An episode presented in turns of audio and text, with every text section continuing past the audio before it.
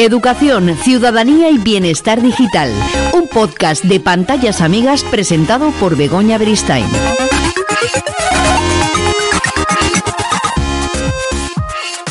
Hola, ¿qué tal? Bienvenidos, bienvenidas. Vamos con un nuevo episodio de Educación, Ciudadanía y Bienestar Digital, el podcast de Pantallas Amigas.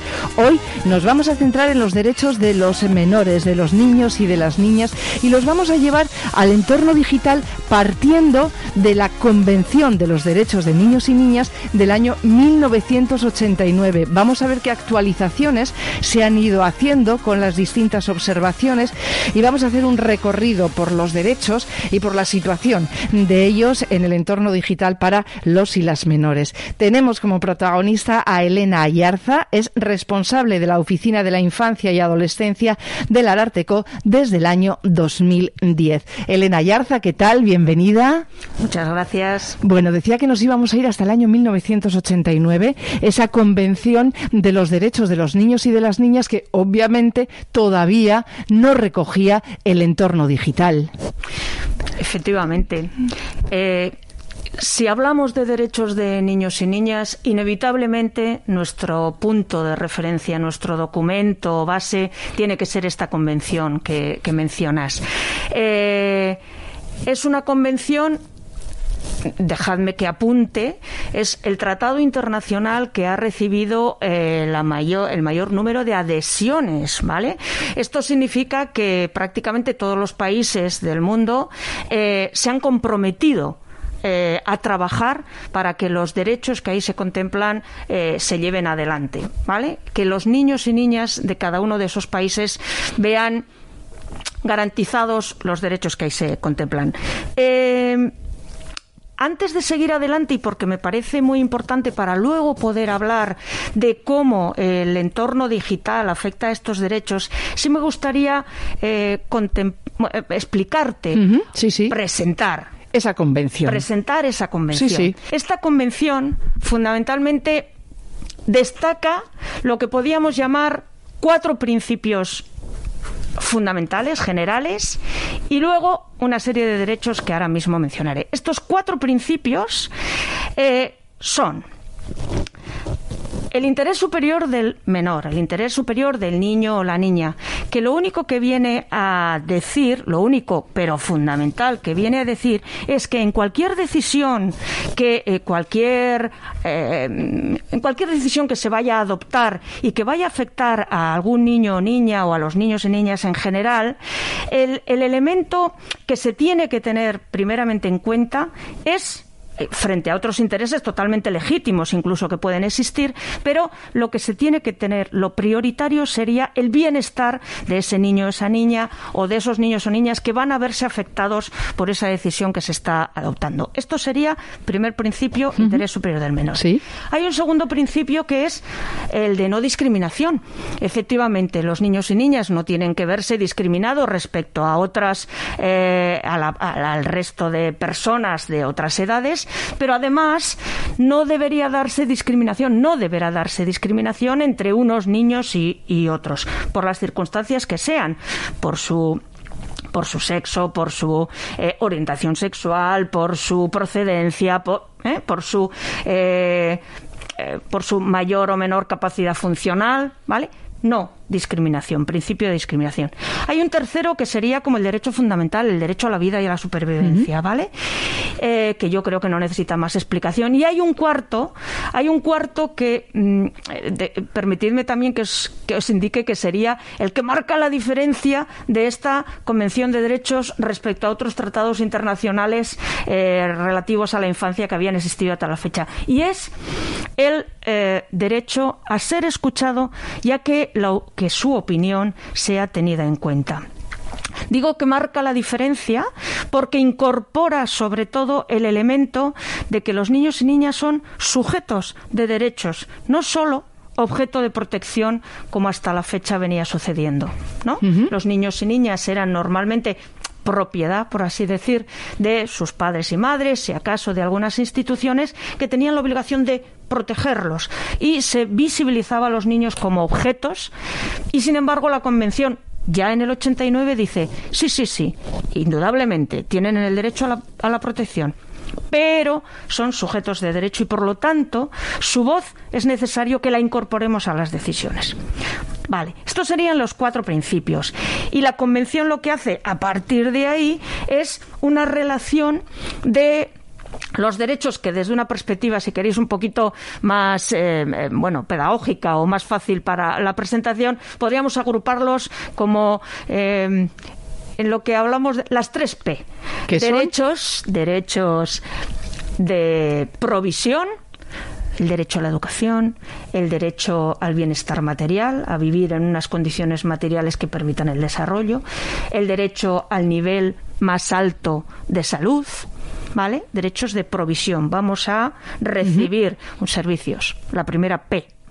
La segunda, eh, derechos de protección, ¿vale? Estos son los que nunca se nos olvidan, ¿no? Protección frente a cualquier daño frente a cualquier daño que un niño o niña o, un grupo de niños y niñas pueda recibir eh, en forma de negligencia en el trato, en forma de maltrato físico, psicológico, en forma de explotación sexual o de abuso sexual, cualquier daño, ¿vale? Segunda P. Tercera P, los derechos de participación, derecho el derecho a la expresión, a la libre expresión, a la asociación, como decíamos antes, a que mi voz se escuche en las decisiones que vayan a adoptarse y que eh, me vayan a afectar. Derechos de las tres P's, agrupadas en las tres P's. Vale, pero claro, analizamos la convención de arriba abajo y de abajo arriba y no nos aparece en ningún caso el entorno digital, derechos específicos vinculados ni siquiera a posibles riesgos eh, tecnológicos porque estábamos en el 1989. Claro, y lo que hay que hacer es actualizaciones, digamos, observaciones generales que se van haciendo a lo largo del tiempo y que en marzo del 2021 se hizo una la última observación que tenemos y en la que sí aparece reflejado el entorno digital y se analiza ese entorno cada vez más grande que incluye las pantallas, las redes, la inteligencia artificial, la realidad virtual y en la que ya eh, se señala que para los y las menores la tecnología digital es esencial en sus vidas. Claro, eh, el Comité de los Derechos del Niño, que es ese órgano que también crea la Convención para estar vigilante y hacer seguimiento a cómo los diferentes países o estados eh, avanzan avanzan en cumplir cada vez mejor eh, sus obligaciones en relación con, los derechos de los niños y niñas, dice, es que esto es en 2021 tan esencial en la vida de los niños y niñas que es que tendremos que actualizar un poquito este texto. Claro, no nos es posible redactar la convención, pues porque eso sería un, proceso enorme, enorme, ímprobo, habría que volver a llegar a la Asamblea de Naciones Unidas, en fin. Pero lo que sí pueden hacer es utilizar este instrumento que tú mencionas, que son las observaciones generales, que no dejan de ser más que eh, pequeñas eh, guías sobre un tema monográfico, eh, con las cuales este comité va dando orientaciones a los estados para que mejoren su actuación en esos, en esos temas elegidos. Y ahora es que eh, era obligatorio, era imprescindible hablar del entorno digital. Vale. Tenemos la relación de los derechos, eso no se nos puede olvidar y además sigue vigente la Convención. Pero es que ahora estamos en un contexto en el que nuestros niños y niñas y adolescentes viven, viven un contexto que no es ni totalmente digital ni totalmente analógico, físico. Es esa mezcla de ambos dos, pero es el contexto en el que desarrollan sus vidas. Es un contexto mejor dicho, estas tecnologías atraviesan todas sus vidas, con lo cual habrá que decir algo. Eh, tendremos que hacerle una revisión a todo esto. Y se hace esa revisión y tenemos la suerte de que Elena eh, la conoce muy bien y nos lo traduce un poco en fácil, ¿no? Para que las personas que no estamos habituadas a este tipo de lecturas y de comprenderlo desde un lenguaje más institucional eh, nos traduzcas, ¿no? Eh, ¿Qué es lo, y cómo se, se, adapta esa convención en esta nueva actualización al entorno digital, a este contexto digital que ya está absolutamente normalizado. Sí, voy a, voy a hacer este intento, a ver si, si lo consigo. Y para ello me gustaría comenzar eh, con una idea que, que, me parece importante. Igual es un poco preliminar, pero me parece importante. Y es la de que el comité empieza destacando que el entorno digital ofrece oportunidades para el desarrollo de los derechos de, niños y niñas y evidentemente también presenta unos riesgos. Y me parece importante comenzar señalando esta idea porque sobre todo las personas que tenemos alguna responsabilidad en la crianza o en la educación de, los chicos y chicas, de los niños y niñas, rápidamente se nos va la cabeza a la protección.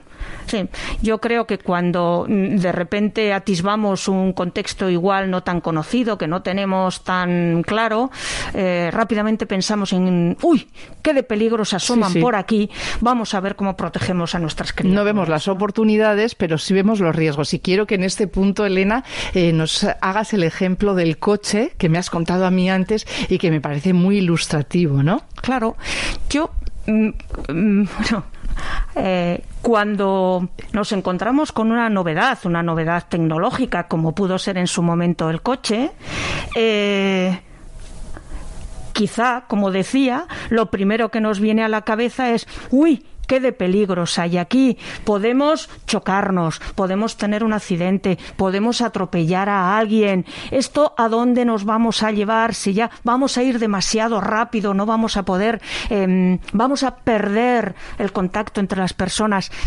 Y, y, sin embargo, no estamos apreciando que ese coche eh, nos facilita las comunicaciones, nos algunas personas que andando antes no podían trasladarse ahora van a poder trasladarse, algunas personas que habían ido perdiendo sus capacidades o tenían otras capacidades. Y sin embargo, el coche nos da todo eso.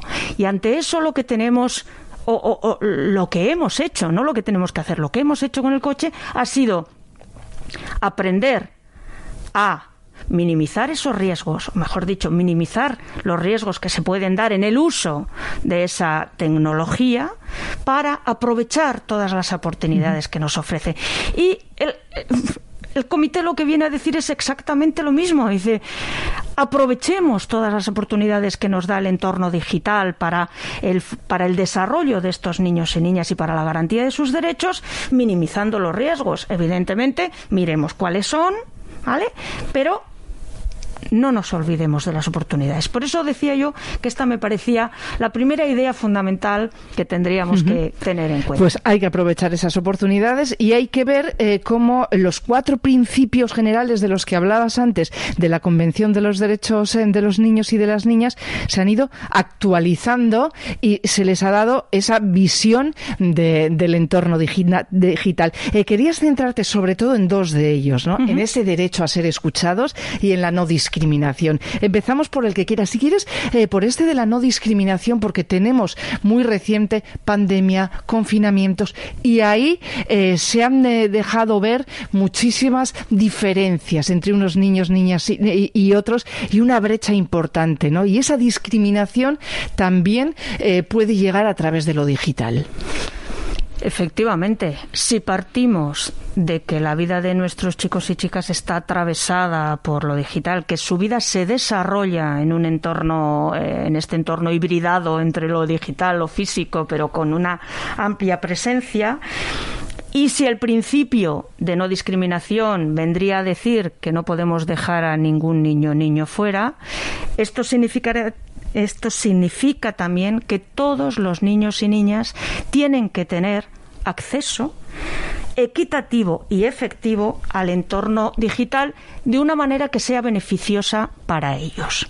¿Vale? Eh, esto supone adoptar medidas que garanticen, por una parte, el acceso a los recursos, ¿vale?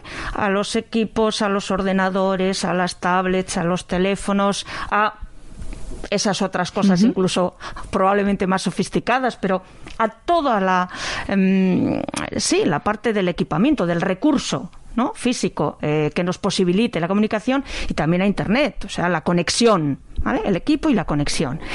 Eh, pero también supone también supone haber podido desarrollar o tener acceso al desarrollo de las competencias digitales necesarias para utilizar con seguridad esa, esa tecnología.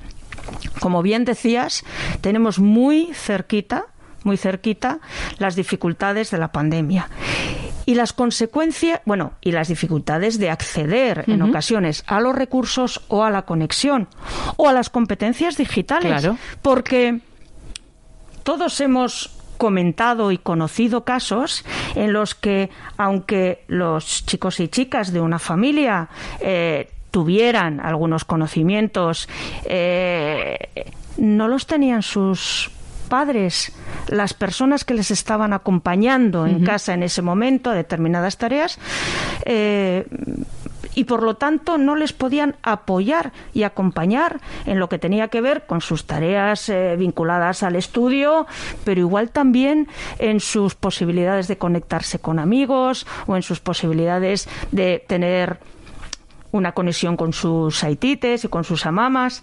Em, el tener las competencias es tan necesario como el tener los recursos. Y nos ha dado pistas esta pandemia sobre las carencias ¿no? que, tenemos como sociedad y también eh, desde la educación, desde la administración, desde las instituciones, de no eh, hacer que esa discriminación desaparezca eh, por esta falta ¿no? de recursos, de competencias, de material. Es que lo que nos jugamos, lo que nos jugamos es que un número importante de chicos y chicas ahora chicos y chicas, en el futuro mm, personas adultas, se queden fuera. Claro. Se queden al margen, se queden excluidos.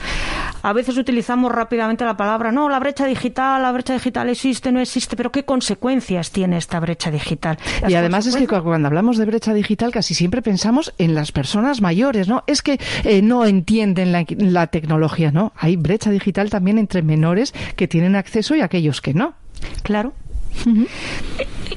y a mí lo que me preocupa, de verdad, y lo que le preocupa mucho al comité, y así insiste, como digo, es que se queden fuera con el impacto en unos niños o niñas que digo que tienen mucha vida por delante. Claro. Porque el quedarse ahora fuera a veces va a imposibilitar que estén dentro a lo largo de toda su vida. Y como esto tiene muchas conexiones también con la transmisión intergeneracional de la pobreza. Quedarnos fuera es quedarnos fuera de las redes de participación, pero también del acceso a muchos servicios. Y esto es, esto es un círculo del que a veces es complicado salir, porque si yo empiezo teniendo carencias en lo educativo, accederé a peores trabajos o trabajos de mayor precariedad, menos cualificados, normalmente eh, más precarios, lo que hará que tenga menores ingresos, más dificultades en el bienestar material eh, y que si tengo hijos vivan ya en esa situación de precariedad. Y se perpetúa, ¿no? La pobreza se perpetúa. Este es el círculo perverso, ¿vale? De la pobreza. Y la brecha digital habla también de eso, de dejar fuera a niños y niñas. Por eso a mí me parece como uno de los elementos en los que quería detenerme y quería y quería insistir. De ahí se derivan muchos deberes, como decías tú, para para pero para todos, ¿eh? decir, deberes por una parte digo para eh, las autoridades, ¿no? De que tendrán que facilitar ese acceso a la conexión y a los recursos, pero también deberes y responsabilidades para las personas que acompañamos a los niños y niñas. Para los tutores, ¿no? en, todos los ámbitos. que no podemos decir, eh, uff, eso a mí me pilla muy lejos, yo ya estoy muy mayor, no acabo de entender qué pasa aquí. Eh, eh, no, no, tenemos que aprender a conducir el coche ¿vale? Para poder minimizar los riesgos y para poder hacer una conducción segura y aprovechar las oportunidades que tienen nuestros hijos. Nosotros también, ¿eh? que nosotros también nos facilita la vida, pero sobre todo nuestros hijos e hijas o, nuestro, o los chicos a los, a que, a los que acompañamos. Hablamos de la no discriminación, uno de los pilares fundamentales de la Convención de los Derechos de los Niños y de las Niñas, y ahora en esta actualización, en estas observaciones en las que se tiene en cuenta el entorno digital, queremos em, eh, pararnos también en ese derecho tan importante, Elena, el derecho a ser escuchados. Eh, bueno, fundamental, como decía, esto es lo que cambia, lo que hace el cambio de paradigma de la Convención de, 1989 y que, por supuesto, sigue vigente. Pero fíjate, estando vigente en 2021 y ya todavía sin haber entrado en, hablar eh, del entorno digital, es uno de los derechos menos desarrollados, ¿vale? Eh, como decía antes, seguimos pensando más en la protección y cuando hablamos de la participación y de pulsar la voz de los chicos y chicas, bueno, ahí hemos desarrollado muchísimos eh, menos mecanismos, menos recursos para, para facilitarlo. Y aquí lo bueno del entorno digital es que por sus propias características ofrece unas posibilidades de amplificar esa voz, de que esa voz llegue, bueno, primero, de que esa voz sea recogida de muchísimos sitios más y que esa voz pueda ser canalizada a los lugares de la toma de decisiones, los que sean, el centro educativo, quiero decir, esos lugares, esos puntos de decisión están en muchos sitios y en muchos niveles. Es el centro educativo, es el ayuntamiento, es tu padre o tu madre, ese, para ese igual no necesitas mucho digital, pero mm, bueno, eh, pero es también el gobierno, es el gobierno vasco, ¿por qué no? ¿no? Es tantos y tantos sitios. Y como digo, el entorno digital lo que hace es ampliar las posibilidades de que esta voz, de que esta voz llegue. Lo que sí me gustaría añadir, en todo caso, es que este derecho o este derecho a ser escuchado implica o supone otro derecho que me gustaría mencionar. Adelante. Es el derecho a tener la información necesaria y suficiente para que yo me haga una opinión. No puedo tener opinión de cosas si no tengo datos que me permitan analizarla críticamente y luego posicionarme. Tener esa información o pensar que los niños y niñas tienen que tener esa información para eh, tener criterio y tener opinión supone que tenemos, digo, nos pone deberes también, claro. Y los deberes tienen que ver con que esa información esté en unos formatos, en unos lenguajes adaptados, accesibles y adaptados a los diferentes niveles de comprensión de los niños y niñas que van variando a lo largo de la propia vida, eh, a, lo largo de toda nuestra vida, ¿no? Eh, como digo, nos pone deberes porque además también tenemos que estar pensando nos pone deberes en relación con los contenidos que nosotros vamos a poner circulando en todo el ámbito digital. Y digo que tampoco aquí nos tenemos que olvidar, y vuelvo al principio de no discriminación, de que incluso hay mm, chicos y chicas, niños y niñas, que tienen especiales necesidades. ¿Vale? De comprensión. También de esos nos tenemos que acordar porque es que no podemos dejar fuera no podemos hacer el café para todos y que todo sea igual, claro, porque tampoco las eh, personas adultas entendemos las cosas de la misma manera. Eh, mm, los menores, por mucho que estén habituados a este entorno digital, tampoco lo hacen, tampoco lo entienden ni tienen las mismas capacidades unos que otros. Tendremos que tener ese lenguaje fácil que decías, asequible y ponerles cercano el poder acceder a toda esa información para generarse esas opiniones, claro. Esos son nuestros deberes. ¿Los estamos cumpliendo, Elena? Yo diría, me voy a ir a la pandemia y a ver qué nos ha enseñado porque me parece un buen ejemplo en la medida que hemos tirado muchísimo de todo lo digital, de todo, bueno, pues eh, se ha impuesto, ¿no? Y así como veíamos que bueno, no siempre hemos podido garantizar que haya recursos y no siempre hemos podido garantizar dar esas competencias digitales. Eh, yo diría que tampoco hemos pulsado, hemos preguntado a los chicos y chicas cómo estaban, qué necesitaban. No hemos hecho uso de estas vías que teníamos a mano para preguntarles ni cómo estaban, ni qué creían que necesitaban, ni qué les parecían las medidas que se estaban adoptando. ¿Vale? Estas son decisiones que les afectan. Eh, ha habido medidas que han impuesto que no salgan en seis semanas y les han afectado de lleno, ¿no? Digo yo. Pero les hemos preguntado. Bueno, de lo que nosotros sabemos es que no ha habido, eh, no se ha pulsado la opinión de chicos y chicas, pero añadiría, ya vinculado a la información, yo tampoco he escuchado eh, mensajes que expliquen lo que está pasando o que explicaran lo que estaba pasando. Ya sé que todos sabíamos poco, ¿vale? Y que la información era muy cambiante. Pero es una información que no se ha adaptado a un lenguaje, ni los niños y niñas han sentido ser destinatarios directos de lo que les estaban contando. Evidentemente ha habido excepciones, ¿vale? Estoy Mm, estoy recordando a algunos alcaldes eh, cercanos, pero eh, así más, más público, la alcaldesa de Barcelona, eh, que se dirigió a los chicos y chicas y decir, os vamos a pedir este esfuerzo. ¿Vale? O la primera ministra, me parece que era islandesa. Eso es. También que hizo una comparecencia específica para explicar a los chicos, a los niños y niñas en un lenguaje sencillo, para nada, para nada menos rico, era más sencillo. A, la hora de entender qué estaba pasando o qué sabíamos de lo que estaba pasando. Y en ese sentido, reconocerles como sujetos, como ciudadanos y ciudadanas del presente y contarles para que tuvieran opinión. Sin duda tenemos ahí en el debe algo importante que trabajar. Mm, hablábamos antes del ejemplo del coche, veíamos los riesgos, no las oportunidades. Eh, hemos visto ahora las oportunidades también que nos da de poder eh, ser escuchados, no ser discriminados. Pero eh, vamos a centrarnos un poco en esos riesgos, que hay riesgos antiguos con nuevas formas que llegan a través de, de la red. Y hay una de las preocupaciones que lanzaban los chicos y las chicas cuando hablaban y, participaban en, las observaciones, que es que decían que quieren saber qué pasa con sus datos, con todo lo que se recoge de ellos y de ellas a través de, Internet. ¿Qué pasa con todo esto?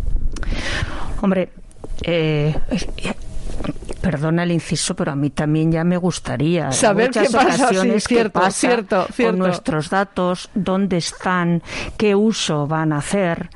Eh, frente a eso, evidentemente cada vez somos más conscientes y el comité eh, apuntala ahí la necesidad de todas esas consentimientos que tenemos que ir, o sea, la necesidad de que existan mecanismos para con los cuales, estando informados, estando informados, demos nuestro consentimiento o no para determinados usos, porque esto es lo que se exige, ¿no? Tú dime para qué quieres mis datos, ¿vale? Y yo valoraré si primero te los doy, en qué medida, si tengo que dártelos todos, o sea, si me estás pidiendo hasta el número de zapato que calzo, pero resulta que solo es para inscribirme a los Udalecus, no sé yo si vas a necesitar también esa información. Entonces, el comité insiste mucho en que la información que se solicite, por una parte, sea la justa y necesaria, ¿vale? Por otra parte, dice eh, que tiene que estar bien guardada y bien protegida y que no cualquiera eh, tenga acceso a eso, eh, y le pide al Estado, a la Administración, que ponga los mecanismos y que exija a las empresas privadas también que todo eso eh, sea seguro. Pero hay un elemento que además se incorpora y que los chicos lo demandan mucho porque si os voy a contar que nosotros también tenemos un órgano de participación compuesto por adolescentes y trabajamos hace un par de años esto de sus derechos en el ámbito digital. Y lo que piden es lo que pedimos también en otros foros, es el derecho al olvido. El derecho a que, por favor... Se eliminen mis datos. Se eliminen mis datos. Claro, los chavales y las chavalas hablan mucho más de que se eliminen mis imágenes. Ajá. Porque ellos comparten mucha imagen eh, en la que reconocen que a veces no han sido muy conscientes o plenamente conscientes de qué y a quién estaban con, con, quién estaban compartiendo. Y dice pero yo tengo derecho a haberme equivocado y por lo tanto Quiero demando que desaparezcan. que desaparezcan y tener en mis manos el control de decir eso no tiene que quedar en ningún sitio vale eso todavía es difícil, pero ellos nos hacen esa demanda y por lo tanto el comité también lo que traslada es a los gobiernos para que controlen a las empresas privadas que son en muchas ocasiones las que tienen esos datos, esos grandes, o por lo menos en una parte, para que hagan respetar estos derechos de niños. El derecho a que se borre esa información, el derecho al olvido.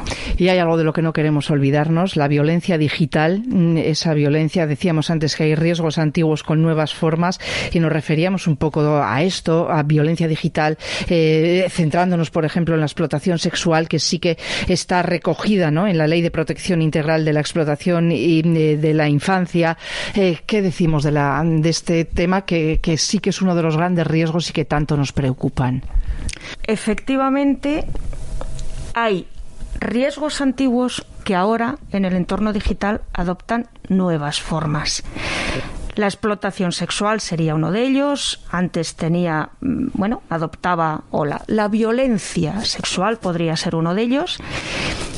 Ay, no, no me gusta como te lo estoy contando. Venga, pues nada, no te preocupes, que ya tengo aquí apuntado. ¿Desde qué momento vamos a cortar? Vale. Bien, efectivamente, Has mencionado la ley de protección integral a la infancia y la adolescencia frente a, a, la violencia, que es una ley tan, tan, tan, tan nueva como que se ha publicado en el boletín el día 5 de junio, ¿vale? O sea, hace nada. Em, y esta ley ya tiene en cuenta lo que no hacía la Convención del 89, ya tiene en cuenta que las vidas de nuestros chicos y chicas se desarrollan en un entorno también digital. ¿Vale? Eh, por lo tanto, cuando empieza a analizar de dónde puede venir esta violencia, pues le sale, de hecho, hablar de que hay una violencia digital o que hay una violencia que puede darse en ese entorno digital. Entonces, lo primero y fundamental es que ya la tenemos ahí incorporada. Pero además la ley, que esta sí que sí está centrada en la protección, ¿vale? Así como yo destacaba antes la importancia de tener siempre eh, visibilizados las oportunidades que ofrece el entorno digital, esta es una ley que está pensando en la protección de niños y niñas y por lo tanto es ahí donde pone la mirada. Pero también es una ley que sobre todo eh, está, eh, está redactada en clave en más clave de prevención y de detección temprana. Y es ahí donde apunta muchas de las medidas que cree necesarias para garantizar, los derechos y la seguridad de niños y niñas. Y habla por una parte, de cosas que ya hemos comentado. habla de la formación. Tenemos que ser capaces de eh, conducir bien y con seguridad el coche. Vale, por lo tanto, eh, dotemos a los niños y a sus familias de formación, de medios. ¿Para qué? Para que, primero, hagan un uso más seguro, más responsable. Yo no voy a entrar en las grandes eh, en, en, describir o hablar del sexting, del grooming, de la usurpación de la identidad, etcétera, porque primero no soy experta y además hay expertos que lo cuentan estupendamente bien. Pero existiendo todos esos riesgos, dice, lo primero que tenemos que hacer es dotar a los niños y niñas de conocimiento.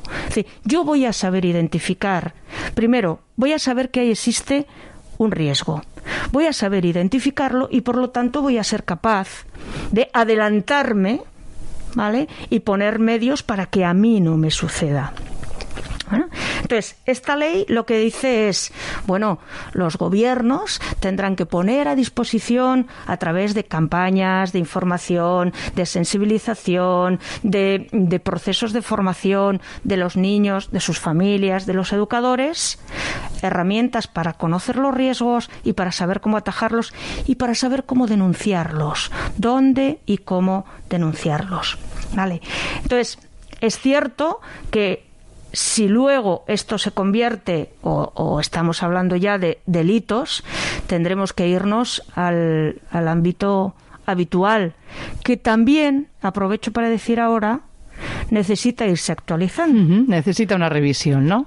El Código Penal tendrá que ir incorporando, y de hecho lo va haciendo, tanto por la actualización cuando toca como por la interpretación que, hacen los tribunales, va incorporando estos riesgos y va eh, en esa medida también sentando lo que se llama jurisprudencia, sentando unas bases que diga, vale, vale, esto el código como tal no lo dice, pero yo voy a interpretar porque los riesgos del ámbito digital, por ejemplo, os pongo un ejemplo. Sí. Recientemente, también muy recientemente, el Tribunal Supremo dictaba una sentencia en la que decía, bueno, era el caso de una de una niña de 12 años que había sido, bueno, extorsionada eh, por alguien que se había hecho pasar por una, por una bueno, amiga o por otra chica más o menos de su edad para que le se grabara un clásico, ¿vale? para que se grabara vídeos sexuales y luego le había amenazado todo esto a través de las redes, ¿vale? Eh, el Código Penal en estos momentos eh, graba de distinta manera si ha habido intimidación o, no ha habido intimidación, para hablar de un tipo de delito o no. Eh, y hasta la fecha, claro, hablábamos de intimidación como algo muy físico, mucha presencia, ¿no? Alguien me intimida porque está aquí, porque me está amenazando. Y sin embargo falla el tribunal y dice, la intimidación también se da sin que exista presencia y, en la distancia y a través de las redes, porque además esta persona que ha estado intimidando es consciente del papel preponderante en las relaciones entre, entre chicas y chicos de esta edad que tienen las redes, que tiene lo digital. Por lo tanto, voy a aplicar también ese, ese delito, voy a tipificarlo de esa manera y voy a condenarle aplicando esto, aunque aunque se haya producido en la distancia online y sin presencia física. ¿Vale? Entonces, es una adaptación, ¿Vale? Es una adaptación que lo que hace es mejorar los mecanismos que tenemos como sociedad para afrontar los riesgos que derivan más claramente de, o haciendo uso de tecnologías propias del ámbito digital. Elena, ya como conclusiones finales, diríamos que esta actualización, estas observaciones a la Convención de los Derechos de los Niños y de las Niñas basadas en el entorno digital, eh, sobre todo en lo que dejan claro es eh, esos principios que decíamos, ¿no? de no discriminación y derecho a ser escuchados, facilitemos a los niños, a las niñas que tengan ese acceso a lo digital y facilitémosles también el entendimiento para poder hacerse oír en, el entorno digital. Y te añado yo. Sí. Con seguridad, sabiendo lo que están utilizando y en ese sentido sacándole chispas sin corre riesgos. Elena Yarza, ha sido un auténtico placer. Hemos aprendido muchísimo en esta charla. Elena Yarza es responsable de la Oficina de Infancia y Adolescencia del Ararteco desde el año 2010. Muchísimas gracias por estar en este podcast de Pantallas Amigas. A vosotros y vosotras.